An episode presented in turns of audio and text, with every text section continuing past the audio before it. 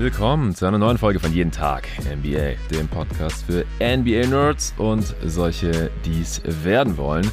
Heute gibt es ein Serienupdate zu den Eastern Conference Finals. Den Conference Finals, die Stand heute noch spannend sind, auch wenn die einzelnen Spiele leider bisher selten spannend waren. Es steht aber 2-2 zwischen den Boston Celtics und Miami Heat. Das heißt, es geht mindestens über sechs Spiele. Wer noch mindestens zwei Spiele haben hier und ja, Stand heute ist auch relativ offen, welches Team hier aus dem Osten in die Finals einzieht. Und diese Serie muss jetzt hier langsam mal wieder analysiert werden. Letzte Nacht haben die Celtics 102 zu 82 gewonnen, also mit 20 Punkten. Das Spiel war zu keinem Zeitpunkt spannend, weil die Heat im ersten Viertel kein Scheuntor getroffen haben. Also wirklich extrem schlecht getroffen haben. Ich glaube, die ersten sieben Minuten den Korb kein einziges Mal getroffen. Das war übel. Das Spiel davor hatten die Heat in Boston ja, über weite Strecken dominiert. In der zweiten Halbzeit hat dann Jimmy Butler nicht mehr spielen können. Die Celtics sind nochmal rangekommen und haben dann mit 6 verloren, 119, 103 am Ende für die Heat. Das erste Spiel, die ersten beiden Spiele äh, wurden hier ja noch im Pod letzte Woche besprochen. Das war einmal ein 11-Punkte-Sieg im ersten Spiel für die Heat und dann eine 25-Punkte-Klatsche in Miami für die Boston Celtics. Und ja, jetzt, wie gesagt, stehen wir hier beim Stand von 2 zu 2 und das äh, besprechen wir heute mal zu dritt. Ich habe, wie angekündigt, mal wieder den David Krutt hier am Start. Hey David. Hallo ihr beiden. Ja, genau. Und du hast es hier schon gespoilert. Luca ist auch wieder am Start, wie zurzeit eigentlich jedes Mal. Hey Luca. Hi Jonathan, hi David. Ja, äh, David, vielleicht als erstes mal an dich die Frage als äh, Celtics-Fan.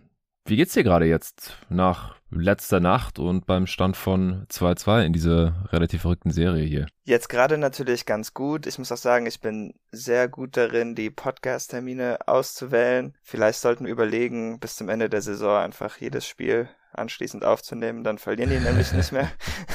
ja. Ähm, ansonsten mit der Serie bin ich ein bisschen frustriert. Mir geht's eigentlich ähnlich wie in der Bug-Serie, wo ich den Eindruck habe, dass die Celtics besser sind und solange sie einfach nicht vergessen, wie man dribbelt, passt und wirft, gleichzeitig über mehrere Minuten Stretches, sind sie das bessere Team. Aber ja gut, jetzt jetzt halt wieder 2-2 und letztendlich hat man auch nichts davon und äh, wird jetzt ein Best of Three in Miami. Genau, die Heat haben ja Heimvorteil. Das nächste Spiel dann Mittwoch auf Donnerstag in Miami wieder. Dann Freitag auf Samstag, wenn du hier bist, bei mir in Berlin zu Besuch. Das können wir zusammen anschauen. Spiel 6 und dann am Samstag wahrscheinlich auch einen Podcast dazu aufnehmen. Ja, wenn sich deine Serie fortsetzt, dann vielleicht zu einem Sieg der Celtics. Äh, kommt natürlich darauf an, was äh, hier Mittwoch auf Donnerstag passiert. Donnerstagmorgen äh, werden wir nicht zusammen aufnehmen. Da werde ich vielleicht mit äh, Torben und Nico zu diesem Spiel oder zu den Playoffs allgemein einen Podcast aufnehmen. Und dann äh, gibt es ja eventuell ein Spiel 7. Das wäre dann von Sonntag auf Montag. Und wenn das eintritt, dann bleibst du bis Montag, oder habe ich es richtig verstanden? Ähm, ich überlege es auf jeden Fall. Ich muss es ein bisschen davon abhängig machen, wie viele Anmeldungen ich für die Hausaufgabenschule am Montag habe. Also mhm. ich kann es nicht ganz garantieren, aber wenn irgendwie möglich, dann werde ich auf jeden Fall den Tag länger bleiben. Dann können wir das zusammenschauen, ja. Das wäre natürlich sehr nice. Bevor es gleich losgeht mit unserer Analyse dieser Serie, gibt's kurz Werbung vom heutigen Sponsor und es ist mal wieder Kicks.com. Die haben aktuell eine sehr, sehr coole Aktion. Der andere hat es vielleicht schon mitbekommen, falls ihr Kicks93, at Kicks93 äh, auf Instagram äh, folgt, wie das ja Hunderttausende von Leuten schon tun. Und zwar, falls euer lokaler Court, euer Korb am Freiplatz bei euch um die Ecke ein kaputtes Netz hat oder noch viel schlimmer, gar kein Netz hat und wenn ihr das Ding ohne Ringberührung da durchjagt, gibt's kein Geräusch. Es klingt genauso wie ein Airball. Das ist eine absolute Katastrophe. Jeder Basketballer, vor allem die Shooter unter euch, die wissen das. Und die Jungs von Kicks.com, die wissen das auch und die haben jetzt äh, deswegen hier diese Aktion ins Leben äh, gerufen, die heißt Nothing But Net, die Nothing But Net Initiative. Die schicken euch ein neues Netz für euren Korb. Ihr müsst einfach nur ein Bild machen von eurem Ring ohne Netz oder mit einem kaputten Netz. Das auf Instagram hochladen, dann add kicks93, also add K-I-C-K-Z 93 in euer, eure Instagram Story äh, packen, zusammen mit dem Hashtag nothing but net und dann meldet sich Kicks bei euch und die schicken euch for free ein neues Netz, das ihr dann da aufhängen könnt. Natürlich nur, solange der Vorrat reicht. Und äh, das finde ich echt ein, ein geiles Ding. Also ich habe auch ein Netz bekommen. Ich war ja Letztes Wochenende war das erst, Samstag, Sonntag war ich in Köln bei der King of Cologne Content Creator Edition One-on-One Turnier mitgezockt gegen äh, die anderen Jungs und äh, das, das Mädel, die äh, auf Instagram, TikTok, YouTube oder auch in Form von Podcasts äh, NBA Content, Basketball Content erstellen. Acht Leute insgesamt. Wir haben da One-on-One -on -One gezockt, war, war sehr cool. Und da haben wir unter anderem auch schon alle unser Netz äh, bekommen und ich werde es hier demnächst auch mal aufhängen, wahrscheinlich auf dem Tempelhofer Feld, denn äh, da haben sie neulich ein Netz ausgetauscht, aber nur eins und da stehen halt zwei Körbe, es ist ein Full Court und das andere haben sie nicht ausgetauscht, ich habe keine Ahnung wieso, äh, vielleicht hat das auch jemand von den Ballern da gemacht, ich weiß es gar nicht. Jedenfalls äh, werde ich das Netz da die Tage mitnehmen und aufhängen, äh, wenn wir da zocken gehen, vielleicht mit Nico und Torben oder mit dir, David, wenn du dann am Start bist. Äh, Hassan will auch mitkommen äh, zum Zocken, vielleicht noch ein, zwei Dudes mehr und dann können wir da direkt durchs neue Netz durch äh. Ansonsten, Kicks macht nicht nur die Nothing But Net Initiative, sondern ist gleichzeitig auch noch Europas größter Basketball- und Streetwear-Versandhandel. Also, wenn ihr mal wieder Stuff braucht zum selber zocken oder Jerseys, Shorts, Hoodies, Sneakers, einfach nur Sachen, um gut auszusehen, dann äh, schaut mal wieder vorbei auf kicks.com und dann gerne auch slash jt-nba. Dann sehen die Jungs von äh, Kicks, dass ihr über diesen Podcast auf kicks.com aufmerksam geworden seid oder daran erinnert wurde, dass es Kicks gibt und dann dort stöbert oder vielleicht sogar was kauft. Da würde ich mich sehr darüber freuen. Den Link dazu findet ihr natürlich auch in der Beschreibung dieses Podcasts. Ja, ich habe ja gerade schon David gefragt, was er hier von der Serie bisher hält. Luca, was ist jetzt dein Eindruck hier nach Spiel 4 beim Stand von 2 zu 2? Ja, ich sehe das ähnlich wie David. Also die Celtics machen hier den besseren Eindruck. Ich habe auch das Gefühl, dass sie einfach das bessere Team sind. Die Defense ist hier der X-Faktor für mich und das haben wir schon im Pod mehrmals besprochen. Ich finde die Celtics Defense, äh, wenn, wenn vor allem Robert Williams nicht fehlt, der war für mich mit äh, Horford zusammen in der Kombination der Schlüssel zum Sieg gestern, dann sind die einfach besser als die Miami Heat. Mhm. Und er hat halt in äh, Spiel 1 hat Horford gefehlt. Da musste dann äh, Robert Williams eine andere Rolle spielen. Er musste mehr äh, Drop Defense spielen im Pick and mhm. Roll. Es ist halt nicht so seine Stärke und mit Horford gemeinsam kann er halt viel roamen und dazu kommen wir bestimmt gleich noch, äh, was für einen Impact das hatte in Spiel 4. Dann hat Smart ja auch äh, jetzt schon zwei Spiele verpasst. Klar, die Miami Heat haben auch Ausfälle, aber so im Großen und Ganzen ja, sehen die Celtics einfach besser aus und ja, das Team, das bessere Defense spielt, bereitet halt dem Gegner hier so krasse Probleme in der Serie. Und das ist entscheidend für mich. Und die Celtics Defense, finde ich, hat Lösungen für so gut wie alles, was Miami macht in der Offense. Also gerade in Spiel 4 fand ich das ja ziemlich beeindruckend. Klar, Miami hat auch viele Würfe nicht getroffen, aber für mich war auch entscheidend, was sie für Würfe genommen haben. Also gerade in der ersten Halbzeit hat Miami nicht das bekommen, was sie eigentlich haben wollen. Sie haben über 50 Prozent, relativ deutlich über 50 Prozent ihrer Würfe aus der Midrange genommen. Also sie haben nichts Einfaches im Ring bekommen. Sie haben keine offenen Dreier bekommen. Und ja, das war der Fall einfach, weil Boston das Spiel diktiert hat. Also sie haben einfach vorgegeben, was Miami für Würfe bekommt. Und ich finde, dass Miami einfach nicht in der Lage ist, das in der Form zu machen, wie es halt Boston regelmäßig schafft. Vor allem, wenn Robert Williams und Al Horford gemeinsam spielen.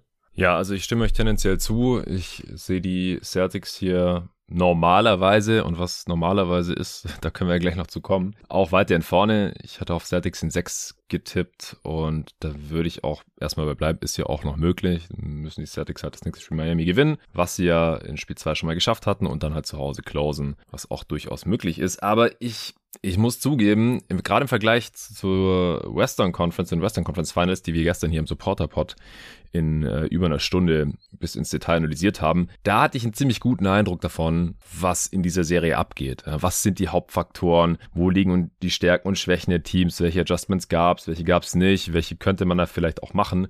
Hier im Osten geht's mir da ehrlich gesagt ganz anders. Also ich weiß von Spiel zu Spiel gar nicht, was ich erwarten soll. Man erlebt ja auch jedes Spiel was völlig anderes. Es fängt ja beim Personal schon an. Also in jedem Spiel haben, oder in fast jedem Spiel haben beide Teams eine andere Starting Five als im vorigen, weil ständig Spieler aussetzen müssen. Luca, das ist gerade ja auch schon erwähnt. Im ersten Spiel hat Al Horford gefehlt, auch Marcus Smart.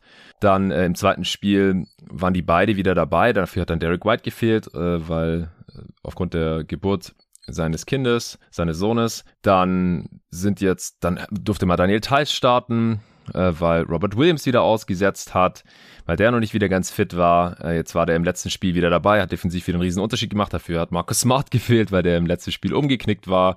Tatum hat sich an der Schulter verletzt, hat trotzdem gespielt. Also bei den Celtics, die haben jedes Spiel eine etwas andere Rotation und gleichzeitig wirkt es sich, also wenn bei den Bigs wirkt sich schon so aus, wie man erwarten würde, aber bei den Guards dann wiederum teilweise nicht. Also dann fehlt halt Derek White und es ist völlig egal. Die Celtics gewinnen mit 25 Punkten in Miami. Oder dann im letzten Spiel fehlt halt der Defensive Player of the Year, Marcus Smart, und die Celtics Defense ist trotzdem total dominant.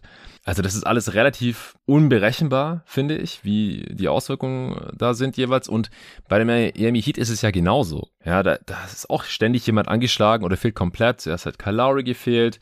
Dann äh, hat Jimmy Butler sich am Knie verletzt, hat im vorletzten Spiel die zweite Halbzeit nicht spielen können. Jetzt war er wieder da. Dafür hat Tyler Hero aussetzen müssen wegen einer Oberschenkelverletzung. Also das ist auch alles sehr, sehr wild und da spielen auch jedes Spiel andere Spieler. Im vorletzten Spiel hat dann Victor Oladipo in der zweiten Halbzeit sehr viel gespielt und war unglaublich heftig in der Defense hatte acht Deflections allein in der zweiten Halbzeit. Die Celtics hatten im gesamten Spiel nur sieben gehabt. Er hat Jalen Brown extreme Probleme bereitet in der Defense. Und er hat ja eigentlich wahrscheinlich nur gespielt, weil Jimmy Butler nicht mehr spielen konnte. Also es ist echt eine Serie, ich finde die sehr schwer zu durchschauen und deswegen auch relativ schwer zu analysieren und auch zu prognostizieren, was hier in den nächsten zwei, drei Spielen noch passieren könnte. Wie siehst du das, David? Ja, auf jeden Fall schwierig. Ich finde auch schade, dass die Serie so stramm getaktet ist. Das ist ja auch immer nur ein Tag Pause dazwischen und mm. die Tatsache, dass jeder zweite oder dritte Spieler halt auch vor dem Spiel questionable ist, zeigt ja. für mich auch, dass vieles wahrscheinlich mit einem extra Tag Ruhe ab und an mal wahrscheinlich auch lösbar wäre. Ich hoffe, dass wir das in zukünftigen Playoffs nicht mehr sehen. Ich kann mich auch nicht erinnern, dass die Conference Finals ähm, so Schlag auf Schlag stattgefunden haben. Ich hatte mal den Eindruck, dass da immer ein paar Tage Pause so zwischen, keine Ahnung, Spiel 2 und Spiel 3 oder Spiel 4 und Spiel 5 waren. Aber mhm. gut, das ist nun mal so. Ähm, aber ja, ich verstehe deine Bedenken auf jeden Fall. Ich denke trotzdem, dass man teilweise so ein paar taktische Adjustments mitnehmen kann. Was es halt schwierig macht, ist zum Beispiel, die Celtics haben Bam Adebayo gestern komplett anders verteidigt, aber sollte zum Beispiel Robert Williams jetzt im nächsten Spiel wieder ausfallen. Der hatte ja auch in der zweiten Halbzeit gestern nicht mehr so viel gespielt, weil er auch wieder ein bisschen rumgehumpelt hatte. Dann äh, muss man das wieder alles aus dem Fenster rausschmeißen, denn dann ja. kann man das einfach gar nicht so angehen, wenn man nicht das passende Spielermaterial hat. Ja, ja, auf jeden Fall. Ja, spricht da vielleicht mal kurz drüber, so welchen Einfluss haben Al Horford, der wie gesagt das erste Spiel verpasst hatte, Robert Williams, der zwischendrin immer wieder fehlt und nicht bei 100% ist. Welchen Einfluss haben die beiden Bigs der, der Celtics auf deren Defense? Oder ja, also ich fand, man gesagt, gerade den Unterschied zwischen Spiel 3 und Spiel 4. In Spiel 3 haben die Celtics noch eigentlich mehr oder weniger alles gegen Adebayo geswitcht. Da war natürlich auch noch Daniel Theiss dabei. Ähm, das hat ungefähr so gut funktioniert wie damals in der Bubble, als er ihn verteidigt hatte. Hm. Aber mhm. Adebayo hatte natürlich dann im ersten Viertel komplett gewütet. Äh, ich glaube, er hatte direkt sechs Field Goals und auch stand auch immer oft gegenüber kleinere Celtics. Was sie jetzt aber in Spiel 4 gemacht hatten, ist, dass sie eigentlich alle Handoffs und alle Pick and Rolls, in denen Adebayo verwickelt war, dass sie die mit der Drop Coverage äh, verteidigt hatten. Die Verteidiger sind dann auch immer über den Screen gelaufen, außer bei Jimmy Butler und haben die Heat-Shooter dann auch einfach werfen lassen. Die haben im ersten Viertel auch überhaupt nichts getroffen, da waren auch wenige gute Würfe bei. Und gleichzeitig, als Al Horford dann abgesunken ist, hat Robert Williams eigentlich, sobald Bam zum Korb gedreht ist oder gezogen ist oder vielleicht auch sogar nur den Ring angeguckt hat, ist er eigentlich unterm Korb stehen geblieben, hat PJ Tucker oder wen auch immer einfach komplett freigelassen und hat dann einfach gewartet. Und das hat dann halt auch dazu geführt, dass die Heat, wie Luca eben schon angesprochen hatte, eigentlich nur Midranger bekommen haben im ganzen Viertel, denn die Schützen kriegten keine guten Dreier da die Defense der Guard zu gut war und äh, am Ring gab's halt nichts, einfach weil Horford als auch Williams immer da waren. Ja, ja, also Bam, äh, vielleicht um den mal hier noch kurz abzuarbeiten. Luca und ich hatten ja ein bisschen drüber diskutiert nach Spiel 2, weil ich gesagt habe, es kann ja nicht sein, dass Bam halt so wenig macht in dieser Serie, dass die Heat dann einfach komplett aufgeschmissen sind, nachdem sie da in Spiel 2 in Miami zerstört worden waren. Und im nächsten Spiel hatte er dann äh, Career High in den Playoffs. Ich weiß nicht, ob es Regular Season und Playoffs ist, aber Playoffs auf jeden Fall habe ich gerade vor mir. Was Field Goal Attempts angeht, mit riesigem Abstand. Äh, davor waren seine meisten genommenen Würfe äh, letztes Jahr gegen die Bucks in Spiel 4 gewesen, also 17, davor ein paar Mal 16, 15. Und in Spiel 3 in Boston hatte halt 22 Würfe genommen, 15 davon getroffen, 31 Punkte gemacht, allgemein Monster Game gehabt, auch 10 Rebounds, 6 Assists, 4 Steals, krasse Defense gespielt.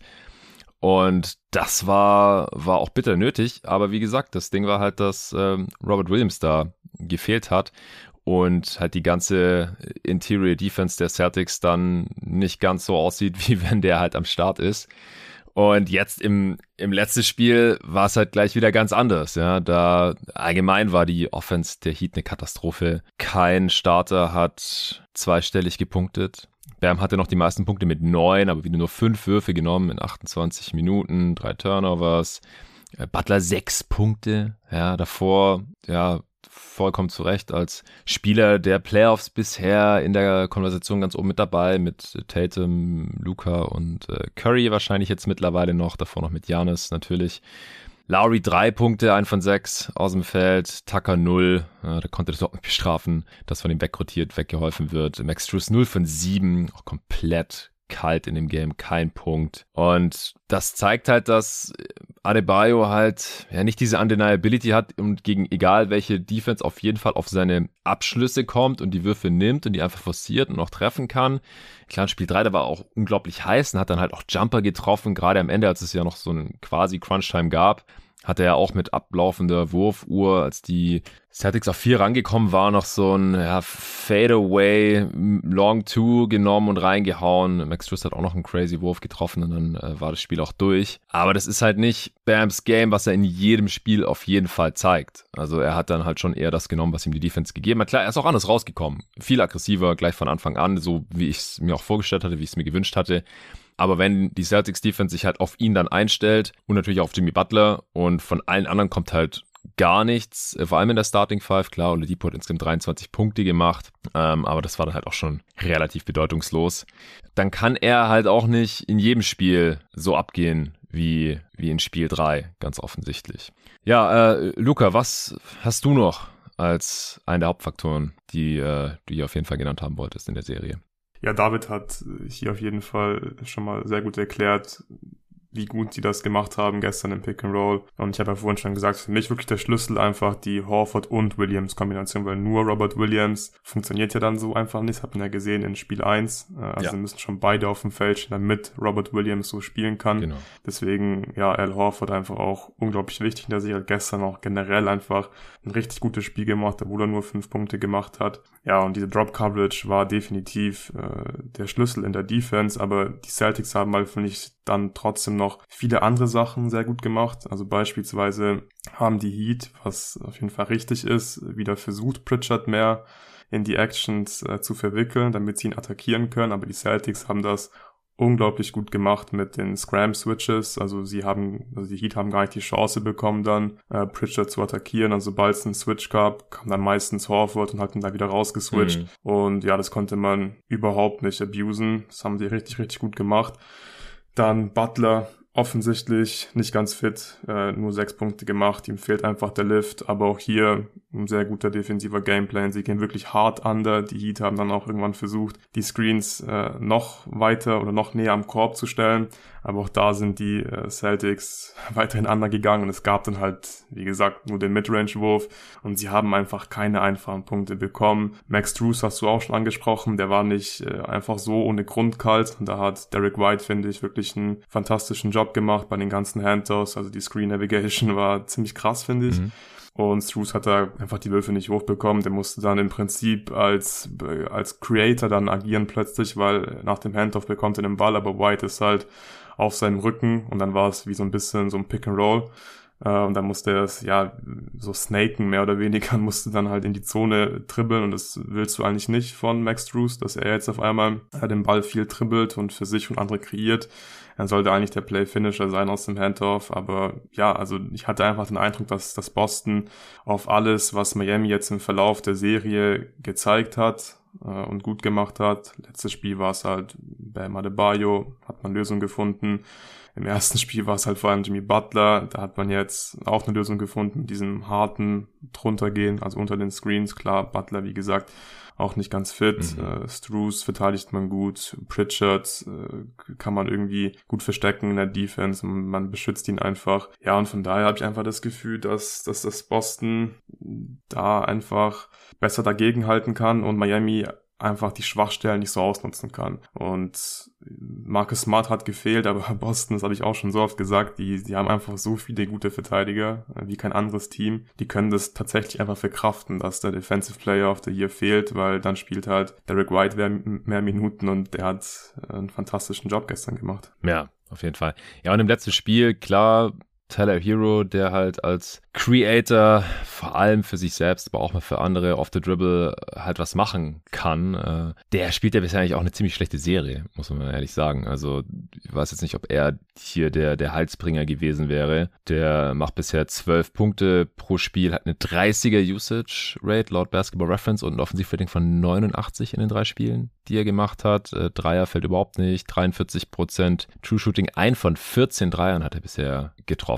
Äh, Sportswide hat gesagt, er muss ein ernstes Wörtchen mit ihm reden, dass er nicht spielen kann, äh, um seine Verletzung halt, um sich halt zu schonen, damit er hoffentlich im nächsten Game wieder am Start ist, aber der Sixth Man of the Year. Ja, wenn er halt nicht spielt, dann muss halt immer ein anderer Spieler eine größere offensive Rolle einnehmen von der Bank. Das hat jetzt mit Oladipo mal besser geklappt, aber der ist halt auch noch weit, weit, weit weg von der offensiven Form vergangener Tage. Macht jetzt hier auch gerade 12 Punkte pro Spiel, aber trifft nur 32 Prozent aus dem Feld. Das ist äh, ein Offensivrating von 101, True Shooting von auch unter 50 äh, Prozent. Geile Defense von Oladipo, gar keine Frage aber offensiv äh, wirklich so ein Punch von der Bank äh, bringt er halt normalerweise auch nicht. Caleb Martin ist auch nicht der geborene Scorer. Duncan Robinson wird weiterhin nur sehr äh, spärlich eingesetzt und äh, trifft in dieser Serie bisher sein Dreier halt auch nicht gut genug, um dann irgendwie seine Defense zu rechtfertigen. 4 von 13 bisher in drei Spielen oder in 42 äh, Minuten. Also das hatten wir ja auch schon vor der Serie gesagt oder nach den ersten beiden Spielen gesagt, die Heats sind einfach nicht ganz so tief, qualitativ nicht ganz so gut besetzt. Vom Shooting her halt auch nicht ganz auf dem Niveau der Celtics, die nehmen ja ungefähr gleich viele Dreier. Aber die Celtics treffen halt nicht ohne Grund über 36 Prozent davon bisher und äh, die Heat halt ein paar Prozent schlechter, unter 34 Prozent. Und Defense ist auf beiden Seiten sehr stark, sehr starke Stretches auch also auch die Runs in diesen Spielen oder dann, dass das Viertel halt so klar gewonnen werden, egal ob es jetzt erste Viertel sind oder, oder dritte Viertel, äh, wurde gestern auch mal eingeblendet, was es da halt für wilde, wilde Swings gibt bisher in dieser Serie und dass wir deswegen halt auch leider selten ein, ein spannendes Spiel haben am Ende. Aber halt auch hier, ich habe auch den Eindruck, dass die, dass die Statics Defense halt auch einfach nochmal ein bisschen besser ist. Die haben einfach weniger Schwachstellen, haben wir schon tausendmal als auch im Pod äh, gesagt, sind noch ein bisschen Scheme versatiler und können halt auch einen Ausfall von einem ihrer äh, besseren Defender mal wegstecken, ob es jetzt ein Derek White ist oder ein, ein Marcus Smart. Bei den Bigs stimme ich dir komplett zu, Luca. Also Horford und auch Robert Williams funktionieren halt im Tandem nochmal deutlich besser, als wenn einer von beiden fehlt. Da ist es dann schon sehr, sehr relevant. Äh, was die Celtics Defense auch jetzt im Verlauf der Serie immer besser macht, ist die faulen Jimmy Butler einfach nicht mehr. Also das ist wirklich äh, heftig anzusehen. Der hatte ja im ersten Spiel äh, als er ja auch so dominiert hatte mit 41 Punkten, hatte der ja noch 18 Freiwürfe gezogen, 17 davon getroffen. Und äh, seither hat er noch 10 in den folgenden drei, 10 Freiwürfe in den folgenden drei Spielen gezogen, noch 8 davon im zweiten Spiel was ja schon 10 weniger war als im ersten. Das hatten wir damals auch im Pod schon angemerkt. Dann im dritten Spiel, wo er auch nur 19 Minuten gespielt hat, weil eben in der zweiten Halbzeit dann draußen mit der Knieverletzung, hat er noch zwei Freiwürfe bekommen im letzten Spiel gar keinen mehr. Also das deutet halt auch schon sehr stark darauf hin, dass äh, zum einen Jimmy Butler nicht ganz bei 100% ist, aber dass die Celtics ihn halt auch langsam defensiv äh, ziemlich gut im Griff haben.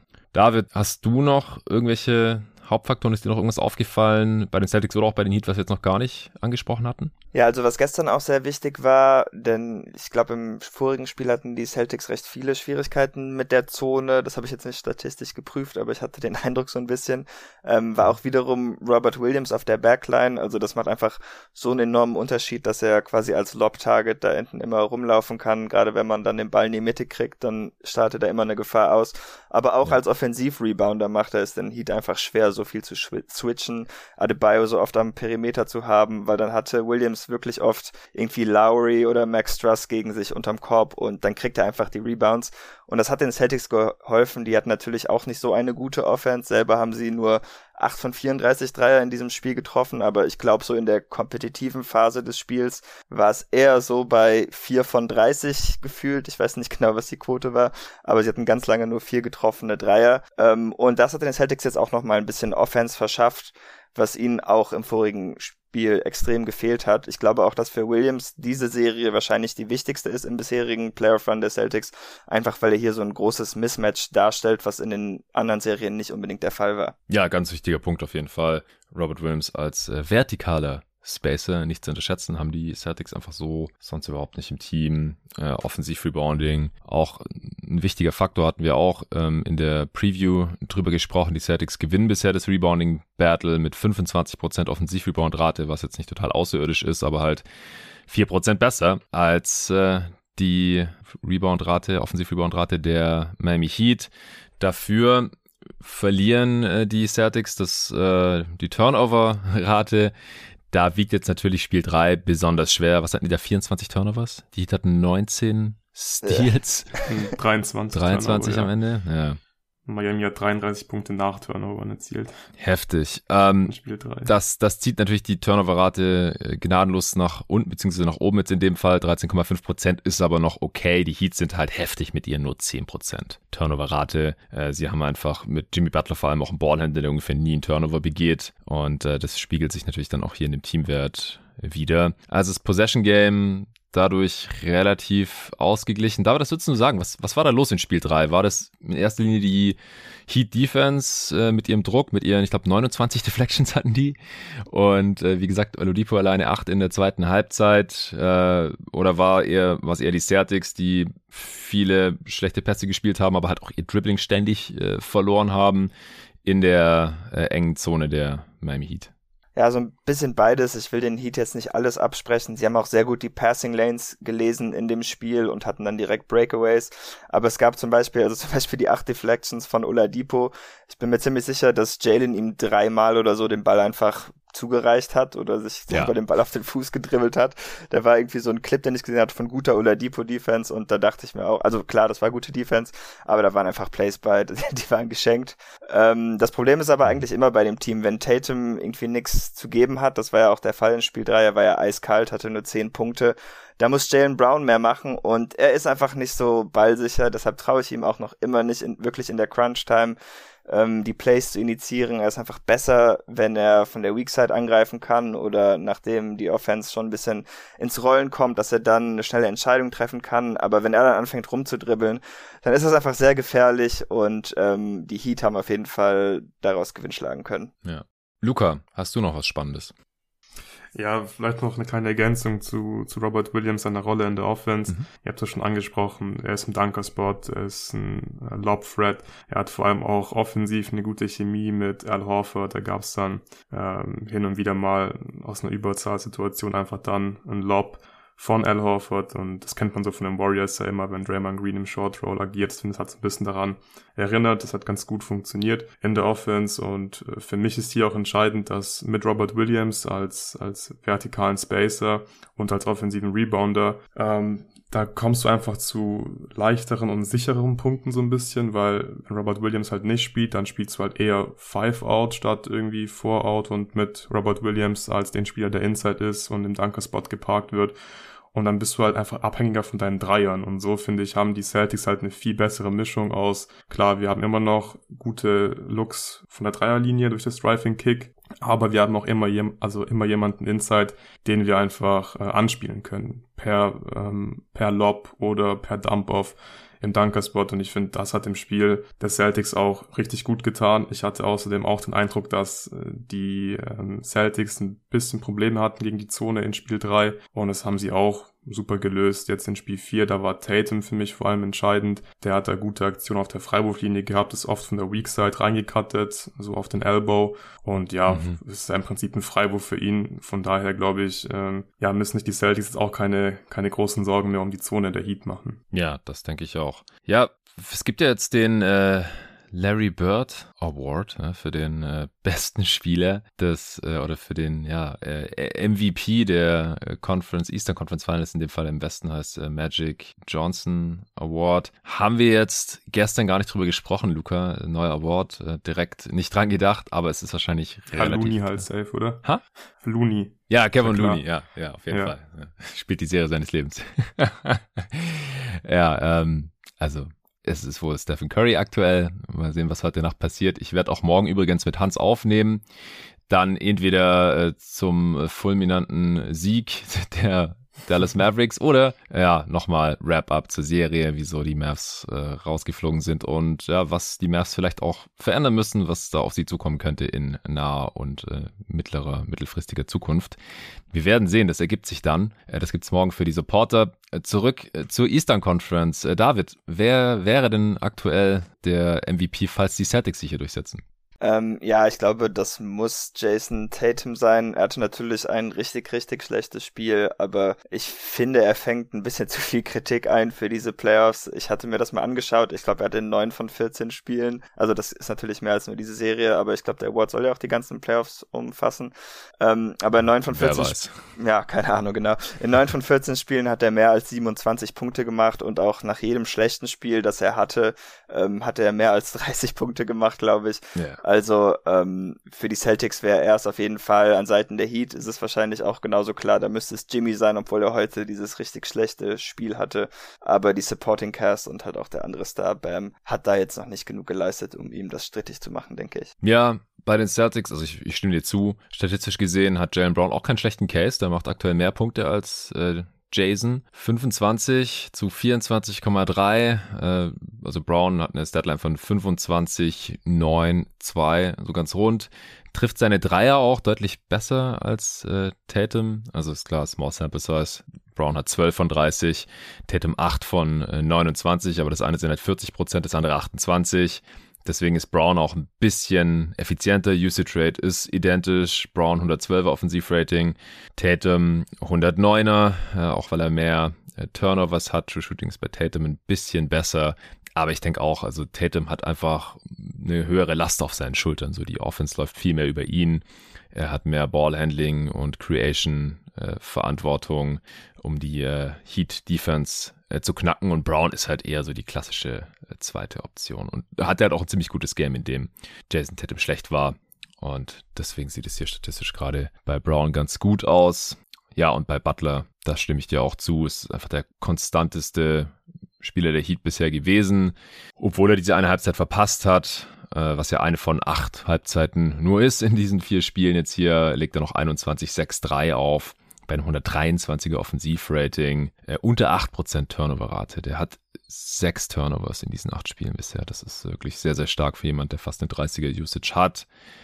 Also bei den Heat, da kommt halt hinter ihm, wie sich ja auch schon in anderen Serien angedeutet hat, einfach nicht konstant genug von den anderen. Die zweitmeisten Punkte macht Bam mit 14 pro Spiel, aber dann ziehen halt die 31 da aus Spiel 3 natürlich extrem nach oben. Trotzdem nur eine Usage von 16 Prozent. Das ist einfach viel zu wenig für einen für den Max-Spieler, wenn ich das jetzt mal so vereinfacht ausdrücken darf. Dann kommt, wie gesagt, schon Hero, der das letzte Spiel gar nicht gemacht hat, mit seinen zwölf Punkten, zwölf sehr ineffizienten Punkten pro Spiel, dann Oladipo mit seinen zwölf ineffizienten Punkten pro Spiel.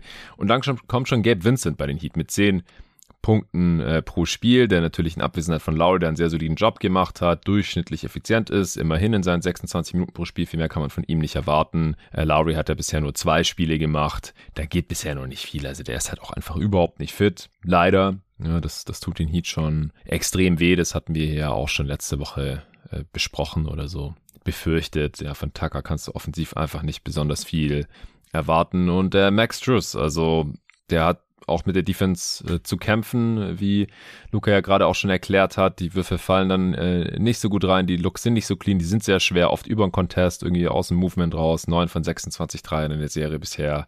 Das sind zwar noch knapp 35 äh, Prozent, aber ja, insgesamt vom äh, Volumen her acht Punkte pro Spiel. Das ist, wie gesagt, insgesamt dann offensiv einfach ein bisschen wenig abseits von Jimmy Butler.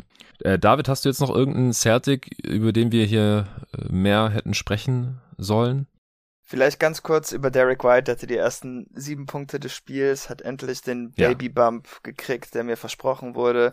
Auch wenn ich sagen muss, ähm, ich weiß jetzt nicht genau, wie Fred Van Fleets Kind hieß, aber Hendrix ist auf jeden Fall nicht ganz so mächtig wie das Kind.